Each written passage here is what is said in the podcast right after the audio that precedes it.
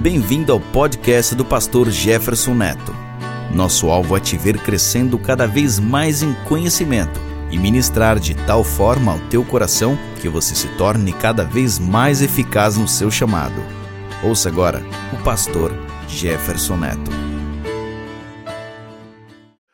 1 Samuel capítulo 16 diz assim a palavra de Deus. Então veio, então disse o Senhor a Samuel: Até quando terás dó de Saul, havendo-o eu rejeitado, para que não reine sobre Israel? Enche o teu vaso de azeite e vem. Enviar-te-ei a Jessé, o belemita, porque dentre os seus filhos me tenho provido de um rei. Porém disse Samuel: Como irei eu? Pois ouvindo Saul me matará. Então disse o Senhor: Toma uma bezerra das vacas em tuas mãos e dize: Vim para sacrificar ao Senhor. E convidarás Jessé ao sacrifício, e eu te farei saber o que hás de fazer, e ungir-me-ás a quem eu disser. Fez, pois, Samuel o que dissera o Senhor e veio a Belém. Então os anciãos da cidade saíram ao encontro, tremendo, e disseram: É de paz a tua vinda? E disse ele: É de paz, vim sacrificar ao Senhor. Santificai-vos e vinde comigo ao sacrifício. E santificou ele a Jessé e a seus filhos e os convidou ao sacrifício. E sucedeu que entrando eles, viu entrando eles, viu a Eliabe e disse: Certamente está perante o Senhor o seu ungido. Porém o Senhor disse a Samuel: Não atentes para a sua aparência, nem para a altura da sua estatura, porque o tenho rejeitado. Porque o Senhor não vê como vê o homem, pois o Senhor vê o que está diante, porque o homem vê o que está diante dos olhos. Porém o Senhor olha para o coração. Acho que já podemos encerrar o culto, né?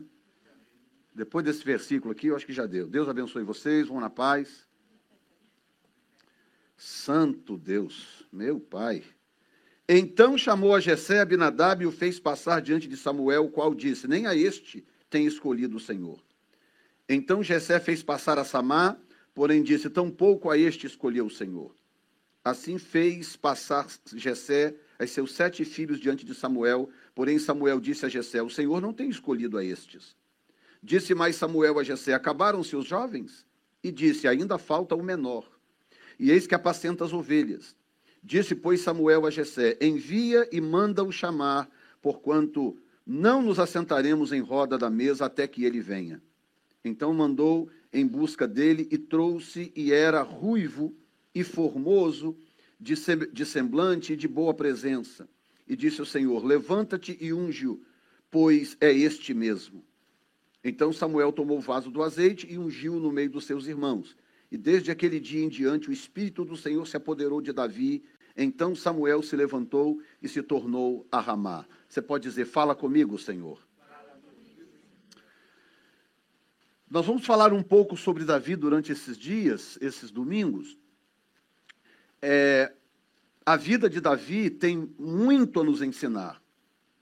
Toda a sua história desde o momento em que ele surge no cenário, como agora, 1 Samuel capítulo 16, como até o momento em que ele se despede para morrer.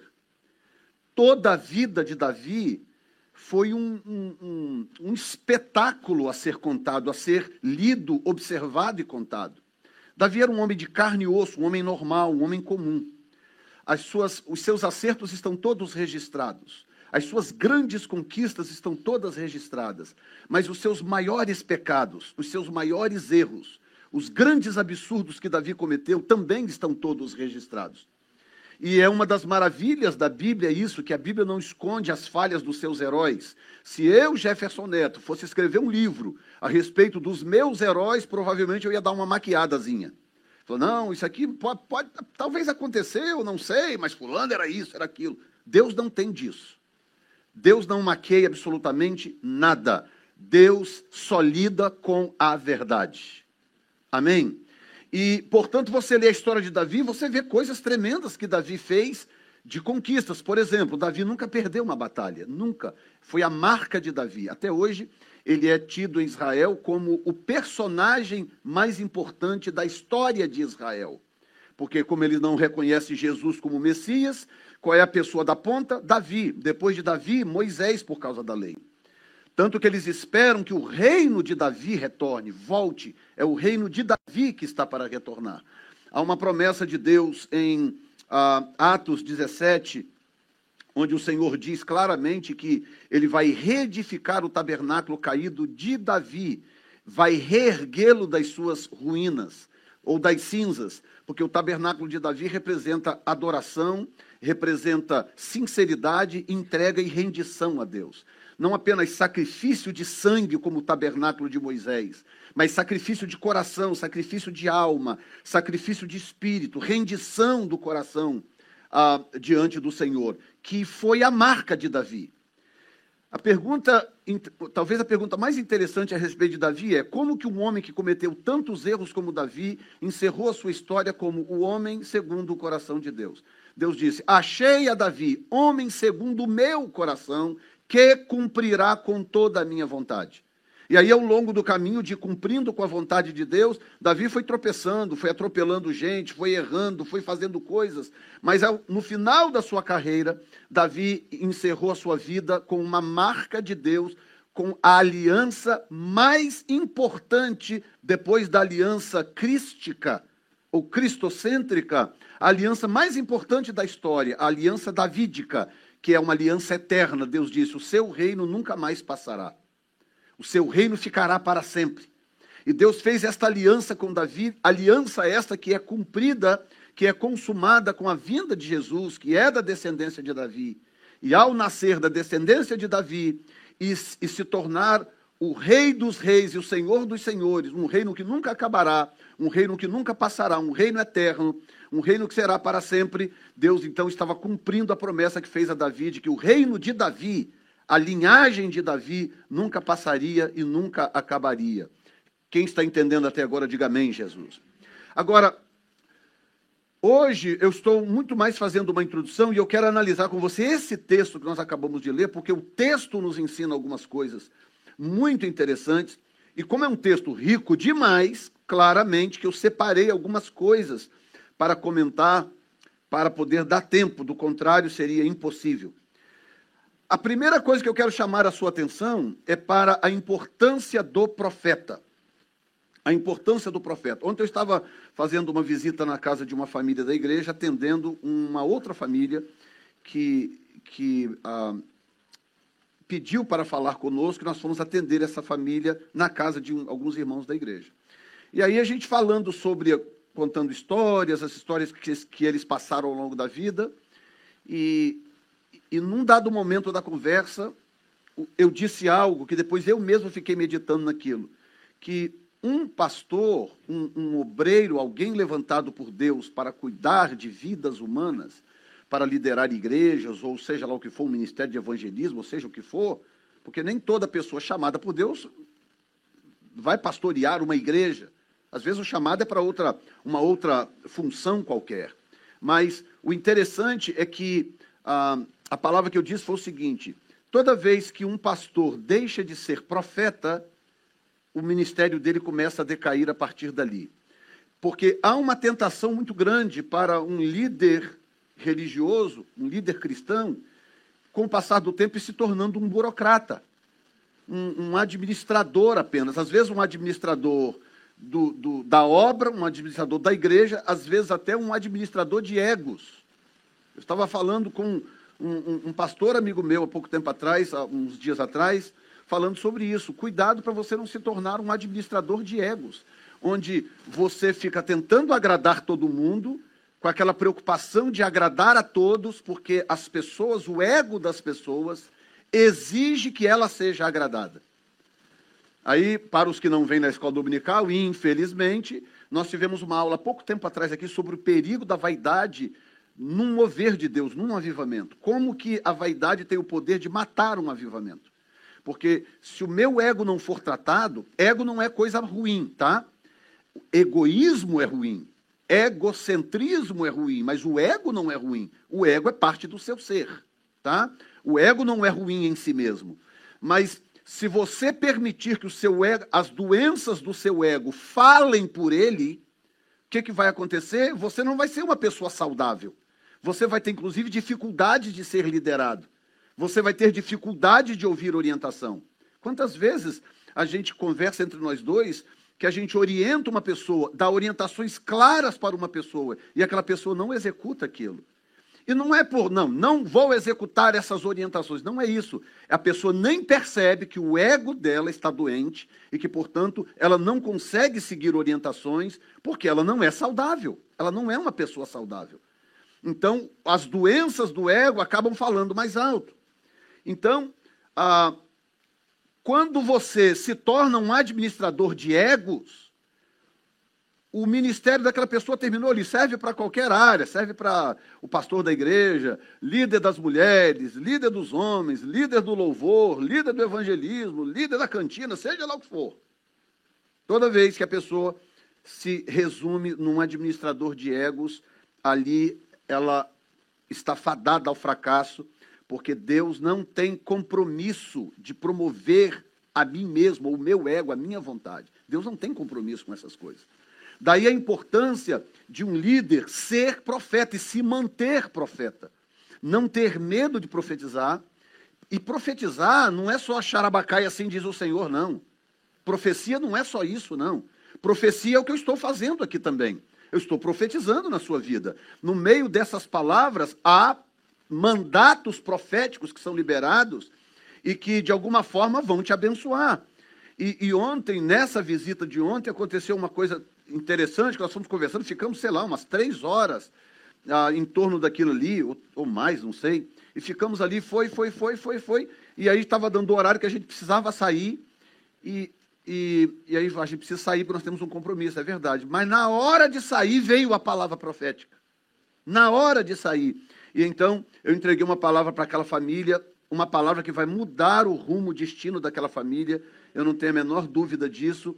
E, e, e por quê? Porque eu não me acovardei, porque eu não engoli, não comi a, aquela palavra profética e entreguei, portanto, o decreto profético foi liberado para que a ação de Deus pudesse começar na vida daquela pessoa, daquelas pessoas. Quem está entendendo? E aí no Velho Testamento tinha uma coisa interessante, que era o respeito pelo profeta. Respeito pelo profeta. Olha o que, que acontece aqui, eu vou um pouco para um pouco à frente, depois eu vou voltar atrás. No verso 4 diz: Fez, pois, Samuel o que dissera ao Senhor e veio a Belém. Então os anciãos da cidade saíram ao encontro tremendo. Tremendo. E disseram: É de paz a tua vinda? Porque eles sabiam, profetas carregam decretos. Às vezes são bons decretos, às vezes não são tão, tão alviçareiros, né? Mas profetas carregam decretos. E eles sabiam disso. Israel foi forjado nessas coisas. E quando viram o Samuel, o Samuel, o profeta Samuel, puxando uma bezerrinha em direção a Belém, eles olharam e falaram: Meu Deus, o que, que esse profeta está fazendo aqui? É de paz a tua vinda? Aí Samuel grita de longe: É de paz, fique tranquilo. Está entendendo? Hoje em dia, as pessoas, e eu, e eu, não, e eu, e eu tenho que admitir que talvez esse, essa culpa não é nem das pessoas, de um modo geral. Essa culpa talvez seja dos próprios profetas, e dos falsos profetas, e dos trambiqueiros, e dos. e por aí vai, né? Pense, use a sua criatividade. Aqueles que mancharam o evangelho, aqueles que abusaram dessas coisas e por aí vai. Então as pessoas passaram a não saber muito bem quem é quem. Nem todo mundo sabe discernir exatamente quem é quem. E aí o que, que acontece? O diabo conseguiu, então, relativizar essas coisas. E às vezes algumas pessoas deixam de ser abençoadas por não entenderem ou não valorizarem os decretos proféticos. São decretos divinos que têm o poder de mudar a vida das pessoas. Sim ou não? Sim ou não, gente? Então o texto diz que eles estavam tremendo. Se fosse uma pessoa qualquer, ah, o sacerdote está indo lá, ou o escriba, o levita, que venha. Mas o profeta, ele não viria aqui à toa, ele só viria aqui para trazer algum decreto divino. E claro, ele estava indo lá para cumprir com o objetivo de ungir a, a Davi. Agora, no começo, no versículo 1 ainda, acontece algo que eu, eu estava observando e eu achei interessante. Ainda no versículo 1, Deus chama, dizendo: Olha, eu já rejeitei Saul e eu não vou entrar nessa história agora de Saul, porque por si só já é uma outra série, uma outra mensagem. Mas antes do capítulo 16, Deus fez três testes com Saul de obediência. Não era nada demais, eram testes de obediência. Porque a função de um rei na perspectiva divina, era apenas obedecer a Deus. Pronto. Ele tinha tudo. Ele, ele podia ter tudo o que quisesse, se ele tão somente obedecesse os decretos de Deus. Quem é que trazia esses decretos? Os profetas. Então, para você ter uma ideia da importância dos profetas, é que eles executavam decretos até sobre os reis.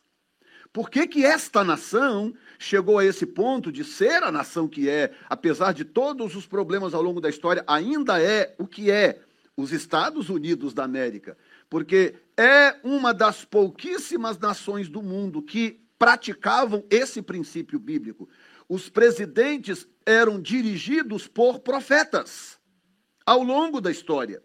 O mais famoso de todos é o Billy Graham, mas não é o único. Antes de Billy Graham, muito antes de Billy Graham, pastores homens de Deus iam na Casa Branca para orientar o presidente. Quando o presidente ia tomar uma decisão, ele consultava o seu Joint Chiefs, os seus generais e tal, tal, tal, mas antes de tomar a decisão, ele chamava o profeta da vez. Na época do Billy Graham, que foi o mais notório de todos, chamava o Billy Graham. O que, que você acha? O que, que, o, que, o, que, o que, que você sente que Deus está dizendo? E então o pastor ministrava, dava uma palavra, orientava, orava e saía. Então essas coisas têm um valor extraordinário diante de Deus. Agora, Deus pega Saul e faz três testes. Saul falha no primeiro, falha no segundo e falha no terceiro. Quando ele falha no terceiro teste, Deus vira para Samuel e fala assim: "Não quero mais Saul, estou rejeitando Saul para ser rei". Vai lá e diga para Saul que eu já estou me provendo de um outro rei. Aí o que, que acontece, gente? Samuel vai lá, diz para Saul, e Saul prova por que, que realmente ele tinha que ser rejeitado. Que quando Samuel chega e fala assim: olha, você falhou pela terceira vez, era só para você cumprir uma ordem simples de Deus. Uma guerra contra os Amalequitas. Vai lá e destrói tudo. Destrói tudo, não poupe nada, nem ninguém. Destrói tudo. Ele foi, destruiu um pouco, matou alguns, trouxe o rei vivo e trouxe umas vacas e umas ovelhas gordinhas e bonitinhas também vivas. Quando ele chegou, Deus falou: Não quero mais esse cara como rei de Israel, estou rejeitando ele. Aí Samuel chegou lá e falou assim: Olha, você pecou contra Deus, porque você desobedeceu a Deus. E Deus então te rejeitou para que você não sejas, não sejas mais rei. O que, que você faria se você ouvisse uma coisa dessa? Você, eu posso dizer o que, que eu faria. Eu rasgaria minha roupa, cairia no chão, jogaria terra na minha cabeça, entraria em jejum, em quebrantamento, pediria perdão a Deus e perderia mais de uma chance. É o que eu faria. Imagino que também era o que você faria. Sabe o que, que Saul fez? Saul virou para Samuel e falou assim: tudo bem, mas é o seguinte, pelo menos sai lá fora comigo para o pessoal pensar que está tudo bem. Eles estavam dentro da tenda. Saul vira e fala: sai pelo menos comigo lá fora, para que o povo entenda, ache que está tudo bem. Você está entendendo a gravidade do problema? Pessoas que estão mais preocupadas com aparência, mais preocupadas com como ela vai sair no cartaz, como que ela vai sair no programa de televisão, como que ela vai sair na foto, como que ela vai ser vista pelas pessoas. Tem gente que não está nem aí preocupado em como Deus está julgando o coração dela ou delas não estão preocupadas com isso. Se Deus está olhando para o seu coração e dizendo: Eu estou reprovando o seu coração, eu estou reprovando as suas atitudes. Tem gente que não está nem aí, desde que esteja bem, bonito, bem vestido, aparência boa, desde que todo mundo pense que está tudo bem com ela. Estão entendendo, gente? Tem alguém me entendendo aqui nesta manhã? Nós estamos sendo desafiados, nós vamos ser muito desafiados nessa, durante essas mensagens. Porque é Deus dizendo: Aí Deus revela depois o seu o, o, o princípio do seu próprio coração. Quando Samuel vai ungir, quase que unge o cara errado, porque Deus disse para ele, Deus falou, olha, versículo 3, você vai ungir quem eu te disser. Ele chega lá encontra o cara mais bonitão, mais fortão, tipo eu, assim, musculoso, tá, todo, pá, pá, pá. Ele olha, ele abre e fala, deve ser esse. Quase que ele unge o cara errado se Deus não intervém. Deus fala, não é esse não. Não é esse. Não faça isso, porque eu, tam, eu também o tenho rejeitado. Ou seja, você não vai tirar um rejeitado e colocar outro. Eu também já rejeitei esse, então não faça isso. Aí, aí ele ficou aceso. Ficou aceso. No final das contas, era quem ele menos imaginava, era talvez o que tinha menos aparência, era o que menos indicava ser um, um escolhido de Deus, um apontado por Deus, porque, acredite, ninguém aqui nesta sala é o que você imagina. Uh, que escândalo, Jesus. Sério, pastor? Sério. A, a menos que você conheça intimamente, perfeitamente alguém que está do seu lado aí. Nem o esposo conhece a esposa a esse ponto, nem a esposa conhece o esposo a esse ponto. Só Deus, sabe por quê? Porque só Deus sabe ler a sua mente e ler o seu coração. Só Deus. Ninguém sabe quem você é de fato. Ninguém sabe. Então, é uma notícia dura, é verdade, mas get over it. Ninguém aqui nesta sala é o que você realmente pensa que é. Tem sempre uma coisinha ou outra que você não sabe, seja na história, seja na forma daquela pessoa pensar e agir, sempre tem alguma coisa. Por isso que é melhor deixar Deus julgar, amém? Melhor deixar Deus julgar. Não julgue ninguém, porque você vai fatalmente errar. Fatalmente errar. Tá? Aí acontece algo interessante que Deus vira para Samuel e diz assim: Ó, eu rejeitei Saul para que ele não reine em Israel e tal. Aí diz assim: enche o teu vaso de azeite e vem. Diga comigo, enche o teu vaso de azeite e vem. Olha, não é enche o teu vaso de azeite e vai. Porque Deus estava mandando ele ir a Belém. Ele estava aonde ele morava, que não era muito pertinho, e Deus diz: enche o teu vaso de azeite e vem. Ou seja, antes que Samuel fosse, Deus já estava lá. Deus já tinha ido, olhado, sondado, falou: é aquele que eu quero, eu quero aquele ali, eu quero aquele menino ali. Achei a Davi, homem segundo o meu coração, que cumprirá com toda a minha vontade. Mas antes do vem, Deus diz algo interessante: enche o teu vaso de azeite. Ali diz vaso, mas na verdade não era um vaso, vaso, era um chifre era um chifre de carneiro. Esse aqui é de, é de curdo, é um animal parecendo um antílope. O outro é de carneiro, ele é um pouquinho menor assim e mais grosso. Tá? Então, fechado com a tampinha, era esse aqui era o vaso de azeite. Tá? Havia algumas razões para eles usarem o chifre, mas eu não vou entrar em questão aqui agora porque eu não quero desviar do ponto.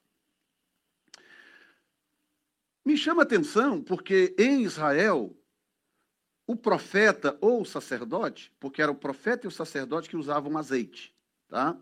O sacerdote usava azeite para consagração de, de função, né? quando um levita precisava ser consagrado, ou um sacerdote precisava ser consagrado, então usava-se um azeite específico, um óleo específico, melhor dizendo, não era azeite, azeite, um óleo específico para consagrar a pessoa. Tá? No Novo Testamento, essa, esse óleo foi, foi não foi abolido, deixaram de usá-lo, de praticá-lo, por causa de uma ordem divina, que ele só podia ser usado no ambiente do templo e do tabernáculo. Então eles deixaram de usar esse óleo especificamente, que eram cinco especiarias que eles misturavam e faziam esse óleo. Passaram então a usar azeite. Mas o azeite também era usado no Velho Testamento, também era usado. Então o que, que acontecia? O vaso de azeite do profeta e do sacerdote tinha que estar sempre cheio. Sempre. Porque Deus dava ordens em momentos mais absurdos. Para tinha que ser cumprida aquela ordem. Tinha que estar sempre cheio. E por alguma razão, que inclusive eu sei qual é, a Samuel estava dando o seu ministério por aposentado, por encerrado. Porque Saul o havia ameaçado de morte. Quando ele saiu da tenda de Saul, não, então sai lá fora comigo, só para o pessoal pensar que está tudo bem. Naquele dia, Saul fez ameaças a Samuel. E Samuel agora estava sob ameaça, porque Sa Saul sabia que Samuel era o cara que tinha o poder de ungir outro rei. Ele sabia, era Samuel. Enquanto ele estivesse vivo, seria Samuel. E Saul agora estava desviado, consultando feiticeiros, ele estava completamente fora de si, para ele mandar matar Samuel, era um passo, era daqui para ali. Então Samuel entendeu que o seu tempo havia terminado ou que o seu ministério havia encerrado. Esta é a única explicação para o chifre do azeite de Samuel estar vazio, porque não podia estar vazio, tinha que estar constantemente cheio. E aí eu estava lendo aquilo ali e veio uma coisa do Espírito no meu coração que tem a ver um pouco com o que eu falei de Jonas, que é quando você pensa que está acabando, pode, na verdade, estar começando. Quando, ah, mas eu já passei para não sei o que lá, eu me converti em 1965, eu não sei o que, eu fui pastoreado por oito pastores, e tá, tá, tá, tá, tá, tá, Deus prometeu isso e aquilo, até hoje não aconteceu nada e tal. Então, em primeiro lugar, tem que saber se realmente foi Deus que prometeu. Número dois, se Deus prometeu, Deus não é homem para que minta.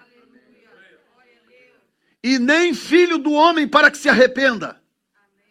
Tudo que Deus promete, ele cumpre. Deus é fiel. Não importa o quão absurdo pareça a promessa de Deus. Não, não importa, se Deus prometeu, ele vai fazer cumprir. Digam glória a Deus. Então, às vezes, a gente dá a coisa por encerrada, a gente vai levando a coisa na, na maciota, na maremansa, aquela coisa, é, eu vou na igreja de vez em quando, é, eu não sei, tô achando que desse mato não sai mais coelho, e não sei o que e tal. Ou seja, eu achava que Deus ia me usar nessa ou naquela área, o tempo passou, nada aconteceu. Deixa eu te dizer uma coisa, vou dizer algo profético nesta manhã. Deus está ordenando que você tire o chifre do azeite do prego, tire ele da prateleira, volte a encher o seu vaso de azeite, porque Deus vai te surpreender. Deus vai te surpreender. Vai chegar a hora que Deus vai te surpreender. Aleluia! E com vaso vazio você não vai a lugar nenhum.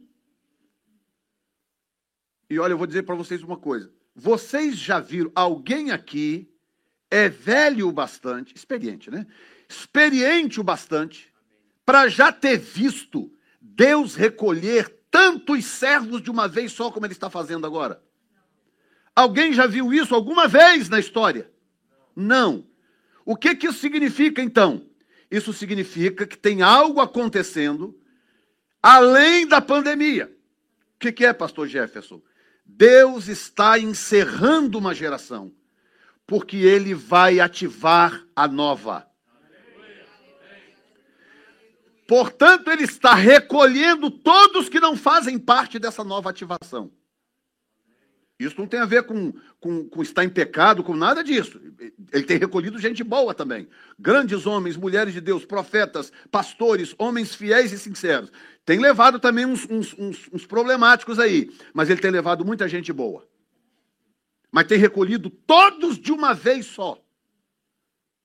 Impressionante. Só nós conhecemos quantos, né? Que, já, que, já, que o Senhor já levou. E assim, tudo em questão de, de meses, passou assim a rede, assim, o arrebatamento, o arrebatamento já está acontecendo, a gente não está vendo. já tem gente sendo arrebatada já. Vocês estão entendendo, gente? Significa que há uma nova geração por ser ativada. Por que, que o senhor está dizendo isso, pastor? Porque a Bíblia existe para nós rastrearmos os passos de Deus. Como é que eu entendo o perfil comportamental de Deus? Lendo a Bíblia. É assim. E como a geração, por exemplo, do Êxodo, que foi, foi, foi, foi, foi, tudo bem. A gente né, mete o pau na geração do êxodo. Ah, que o povo rebelde, ah, que o povo isso, que o povo aquilo. Mas tudo bem, eles cumpriram com o propósito. Eles saíram da escravidão, eles viram os milagres, eles ouviram a Deus muitas vezes, eles seguiram uma liderança, eles cumpriram com o propósito. Chegou um ponto em que aquele propósito acabou e aquela geração não estava adequada com o próximo propósito. É isso. Deus julgou alguns, mas levou também muita gente boa. Deus levou Arão nessa brincadeira, que era o, o pai do sacerdócio. Deus levou Moisés nessa brincadeira, que era o líder da turma. Um homem que conversava com Deus face a face. Deus levou tantos outros, gente sincera, fiel. Não era só os rebeldes que morreram deserto afora, não. Deus estava encerrando a geração, porque o próximo desafio não cabia para aquela geração. É o que Deus está fazendo agora. Deus está encerrando uma geração, porque ele me mostrou na experiência de novembro, quando ele falou comigo: diga para a igreja, quando eu vi ele tratando com Jonas, diga para a minha igreja que eu tive que fazer o mesmo com ela, porque o que está vindo aí é grande demais. Ei! Então, Deus está recolhendo todo mundo que não faz parte dessa, dessa nova ativação. E aqui agora vai a boa notícia. É que se você está aqui ainda, é porque você faz parte dessa nova ativação. Deus tem um plano na sua vida. Mas você não vai chegar a lugar nenhum com o, o vaso do azeite vazio. Não vai. Pastor, como é que é? Eu tenho que comprar um negócio desse, encher de azeite e colocar lá. Não, não é nada disso. O vaso de azeite, nesse caso, é o seu coração. É o, é o seu próprio templo, o seu próprio corpo, a sua vida. A sua família é um vaso. Você tem que manter a sua casa sempre cheia de Deus, sempre cheia de azeite, sempre em conformidade com aquilo que o Espírito Santo está fazendo e falando. Por que, que a gente vai à igreja, gente? Por que, que a gente vai ao templo, melhor dizendo? Por que, que a gente vai ao templo? Se a igreja somos nós, por que, que a gente vai ao templo? A gente vai ao templo para algo como o que está acontecendo agora, para eu poder entender da parte de Deus o que que o Espírito Santo está fazendo, o que que ele quer, para onde ele está indo. Coletivamente nós entendemos o que Deus quer. Não adianta eu ir para o templo, reunir com todo mundo, cantar um louvor maravilhoso como esse. Glória a Deus. Quando vem a orientação de Deus através da palavra, a gente ouve e dá glória a Deus, porque é mais uma mensagem mais uma mensagem esse ano. A gente dá glória a Deus, que bom, que aleluia. Então vai embora e, e, e a gente não lembra durante a semana o que, que foi que Deus falou comigo. Quais as orientações de Deus para mim, para minha família, para minha casa? Quais são? Estão entendendo? Encha sua casa de azeite, enche de louvor, de adoração. Prega lá uma música, bota para cantar lá, canta também, desafinado mesmo, não tem problema. Louve a Deus. Você vai ver que vai diminuir a tensão, vai diminuir o bate-boca, vai diminuir o tititi, vai, vai diminuir a divisão. Os problemas diminuem. Enche a sua casa de Deus. Enche o seu coração de Deus. Enche a sua vida de Deus. Enche o seu vaso de azeite e Samuel. Para você ter uma ideia como que Samuel estava já para lá de Bagdá. Verso 2: Porém disse Samuel: Como irei eu? Como assim, Senhor? O, o, o vaso já está vazio, já pendurei no prego. Depois, ouvindo Saul, vai mandar me matar. Então disse o Senhor. Agora que coisa tremenda, como que Deus lida com as nossas fraquezas, né? Como que Deus, como que Deus é amoroso, misericordioso e paciente? O Senhor falou assim: faz o seguinte, Samuel, pega uma bezerra dessa aí, leva com você, e se alguém perguntar, você fala que foi sacrificar. Porque era realmente, ele realmente ia oferecer um sacrifício. Mas o que Deus falou, diga, fala só do sacrifício, não fala nada então do rei, não, já que você está você tá com medo, né? O Deus Todo-Poderoso está te dando uma ordem e você está com medo de Saul, não é isso? Você está com medo do, do, governo? Deus te disse algo, você está com medo do, do Biden, está com medo do, sei lá, do, do coronavírus? Pensa, raciocina um pouco. Deus te falou algo? Falou. Então, agindo eu, quem impedirá? Quem vai impedir se eu agir? E aí é, é, é ativação da fé. Você tem que crer. Você tem que crer. Fé sem obras é morta. Então Deus pode dizer algo aqui. Ontem eu entreguei uma palavra profética muito doida para essa família. O Senhor falou algo muito forte, muito forte. Entreguei a palavra profética, mas a fé sem obra é morta. Adianta eu dizer e eles não agirem em cima daquela palavra profética? Não. Deus dizer que vai te abençoar, que isso e com aquilo, e você fica ali parado no mesmo lugar esperando, acho que, sei lá, caiu uma, uma barra de ouro do céu, uma coisa assim. Que, que se cair na sua cabeça é até prejuízo, né? Não, a palavra de Deus e, e o decreto profético tem o poder ativador. Deixa eu tentar esse lado aqui. Palavra profética tem o poder ativador. Quando Deus diz algo através de alguém que você sabe que é Deus falando, aquilo ali tem o poder ativador. Você tem que agir em cima daquilo. Você não pode ficar parado esperando. Deus liberou uma palavra, você tem que agir. Agir. Porque se você não agir, não adianta. Permita usar de novo a história de vocês. Deus deu essa palavra para eles há um ano atrás. Aí, um tempo atrás, aqui aparece uma, uma mulher para que ele trabalhava na área de construção. E fala assim: Ó, eu tenho um restaurante em, em, tal lugar, fechamos com a pandemia e tal. Eu já estou com uma certa idade, não dou conta de continuar mais e tal. Eu quero fazer um negócio com você. Você quer assumir esse restaurante? Se Deus não tivesse dado uma palavra antes, talvez, ah, não sei, restaurante, nunca cozinhei. O, o, o Cris deve ser igual a mim, né? Se, se, se cozinhar ovo dá errado. É por aí? Pega fogo na cozinha.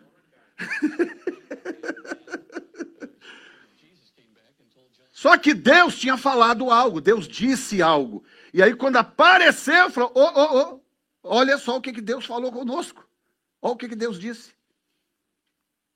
Estão entendendo, gente? Tem alguém aqui me entendendo hoje? Porque se você sair daqui sem entender o que eu estou dizendo.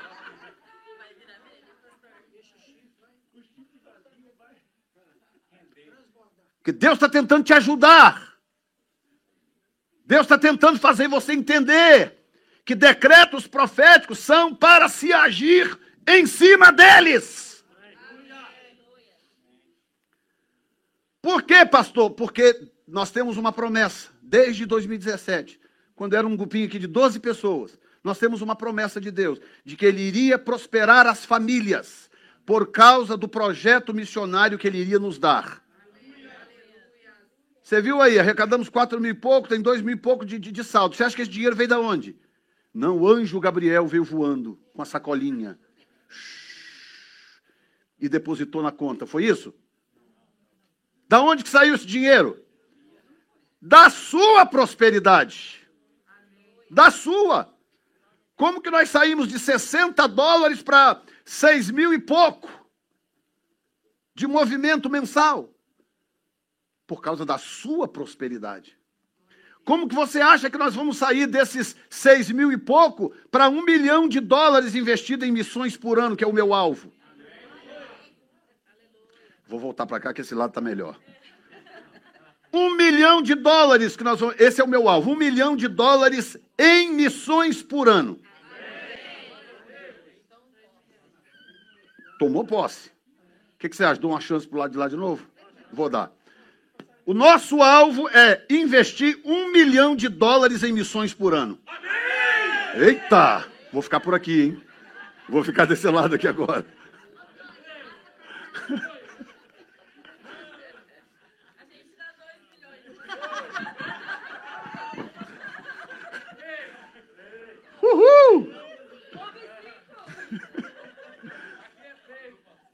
Como que vocês acham que. Primeiro, alguém tem dúvida que Deus vai cumprir o que eu acabei de dizer? Como que você acha que Deus vai cumprir o que eu acabei de dizer? Fazendo a igreja crescer numericamente, abençoando vocês que já estão aqui, abençoando os que virão e trazendo outros já abençoados. É assim ou não é? É! Então Deus vai elevar o seu nível. Deus quer mudar o seu nível. Samuel foi a Belém com o poder de decretar uma mudança de nível. Uma família normal, uma família pequena, uma família desconhecida, que de um momento para o outro se tornou uma família real. De um momento para o outro. Ele derrama aquele azeite na cabeça de Davi. Pronto, a família virou família real. Em um minuto. Ei, santo! Quem está me entendendo, Jesus? Uh! Como é uma série, eu posso voltar nesse texto depois, que já são meio-dia e 22. Enche o teu vaso de azeite e vem. Tipo, você já está atrasado. Porque Deus não está indo, ele já está lá, ele está dizendo, vem. Enche o vaso e vem. Então, se você mantiver o vaso cheio, guess what? Você vai estar sempre um passo à frente. Amém. Mantenha, vira para o seu vizinho e fala: mantenha o seu vaso cheio. Coloque-se de pé neste momento. Hum.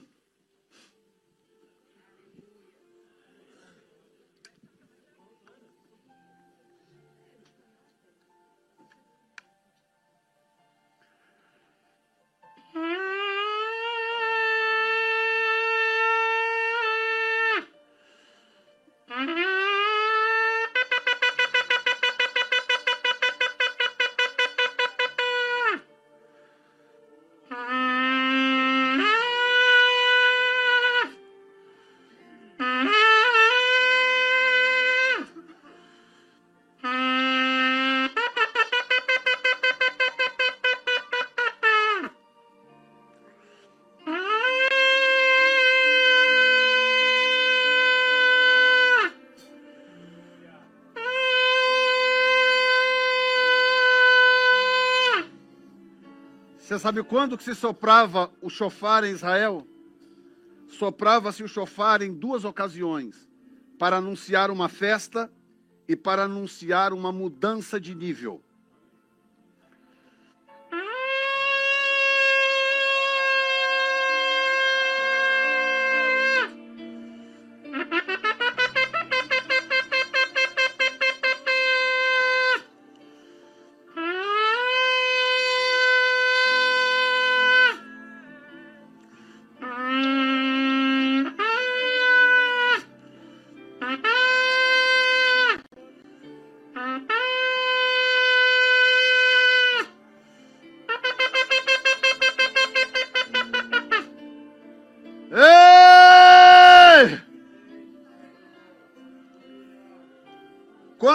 Creem e querem essa mudança de nível, vem aqui no altar, se coloquem em adoração diante de Deus. Oh!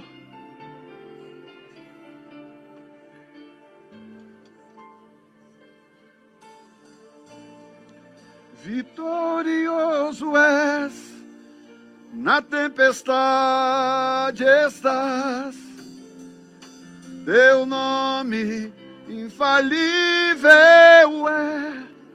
Os reinos vêm e vão, teu trono acima está.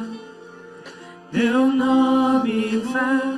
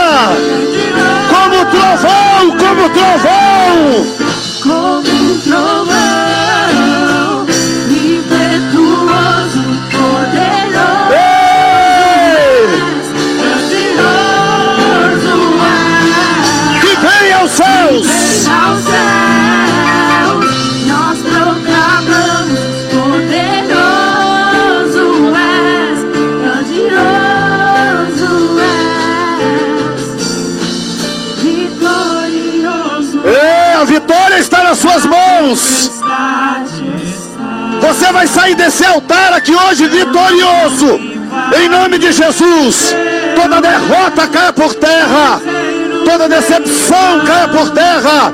Em nome de Jesus.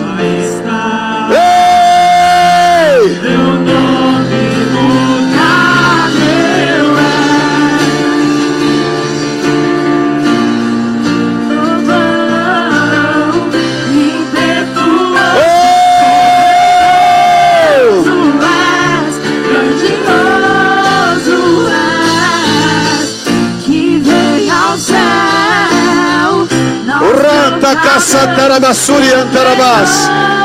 Oh!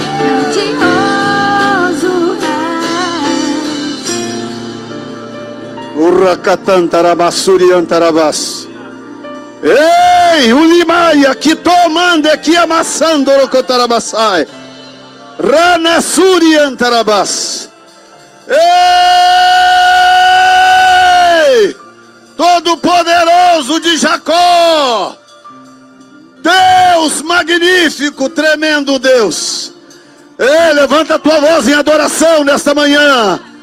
Dá glória a Deus, meu irmão. Oh, é hora de agir sobre os decretos proféticos. Comece a tomar posse aí. Abra a tua boca e diga do que você precisa. Diga para Deus agora, meu irmão. Tem uma janela aberta nesse lugar. Diga agora ao Senhor o que você precisa. Toma posse do que está preso, que está emperrado, toma posse nesta manhã. O remante cantarabassai. Lima shirokoturamantarabasturia antarabas. Aleluia!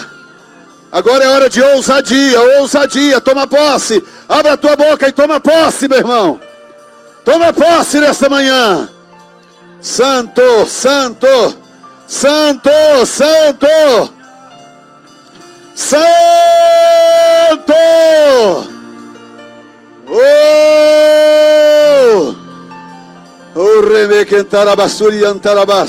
Decretos foram liberados aqui nesta manhã. Decretos para mudar a história de famílias, para mudar a história profissional das pessoas. Decretos de Deus, estou falando como profeta nesta manhã. Decretos foram liberados aqui nesta manhã sobre a sua casa, sobre a sua vida.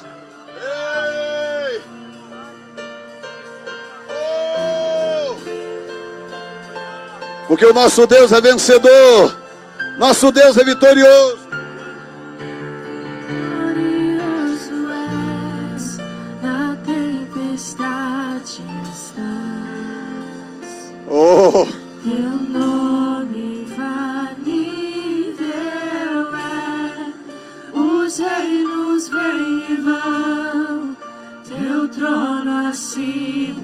Ramakantorosu Katarabasuri Antarabas. Teu nome imutável é,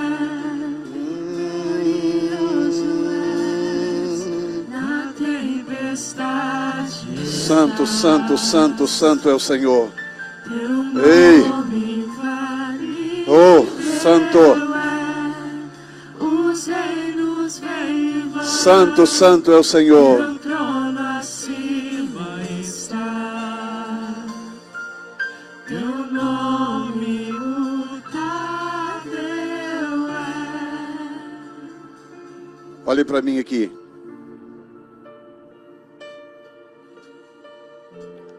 Uma pergunta e você só pode responder depois de 10 segundos. Para você não responder no ímpeto porque não é brincadeira o que eu vou perguntar. Quantas pessoas aqui gostariam de pagar do seu bolso uma cruzada evangelística inteira?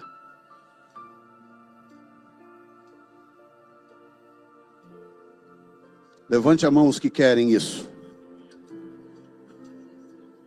Pagar uma cruzada evangelística inteirinha do seu bolso.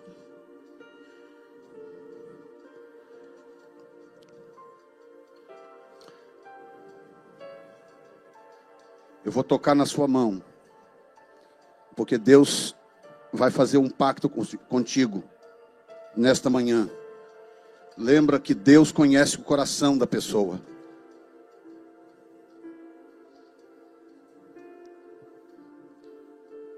Deus vai colocar recurso nas suas mãos que você nunca sonhou na vida. Nunca sonhou. Nunca sonhou. Nunca sonhou. Nunca sonhou. Recursos que você nunca sonhou. Recursos que você nunca sonhou.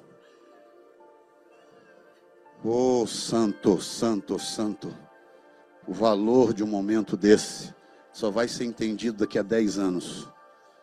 Uramasu cantarabassuri antarabas.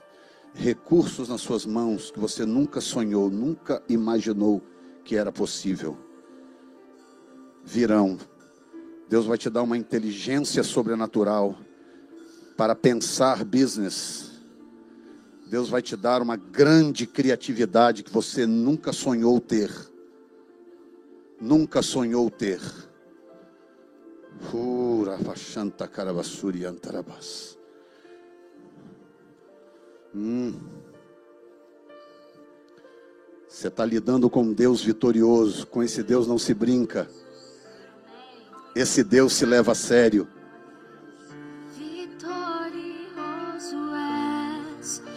Ei. Ei! Alianças foram feitas aqui nesta manhã.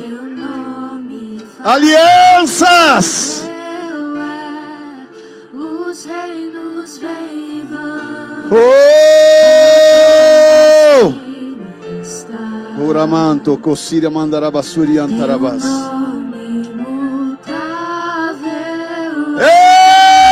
Ei! Deus! Uramassuri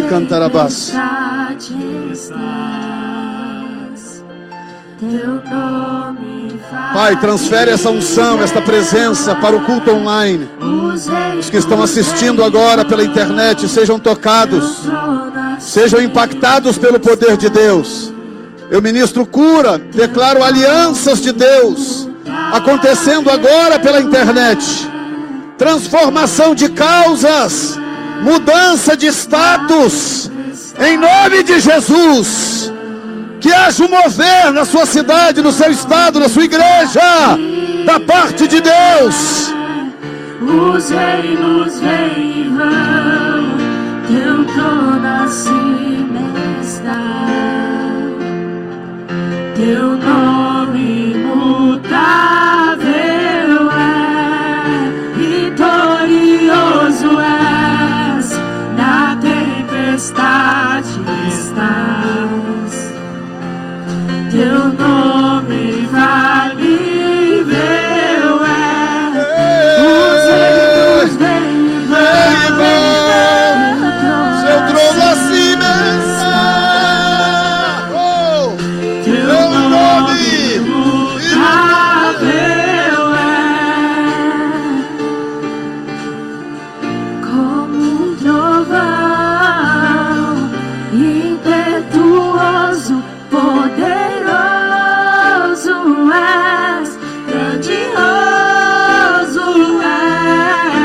que venha, vem ao céu,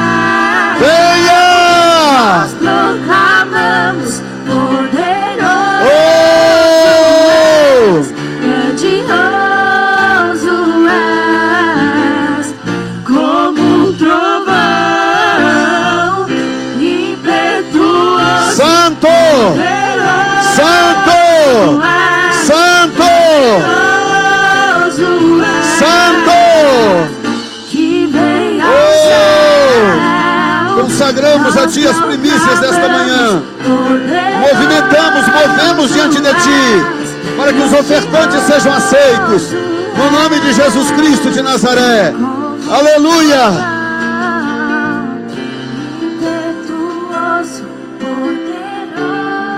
Deus, Deus, Deus, Deus, Deus.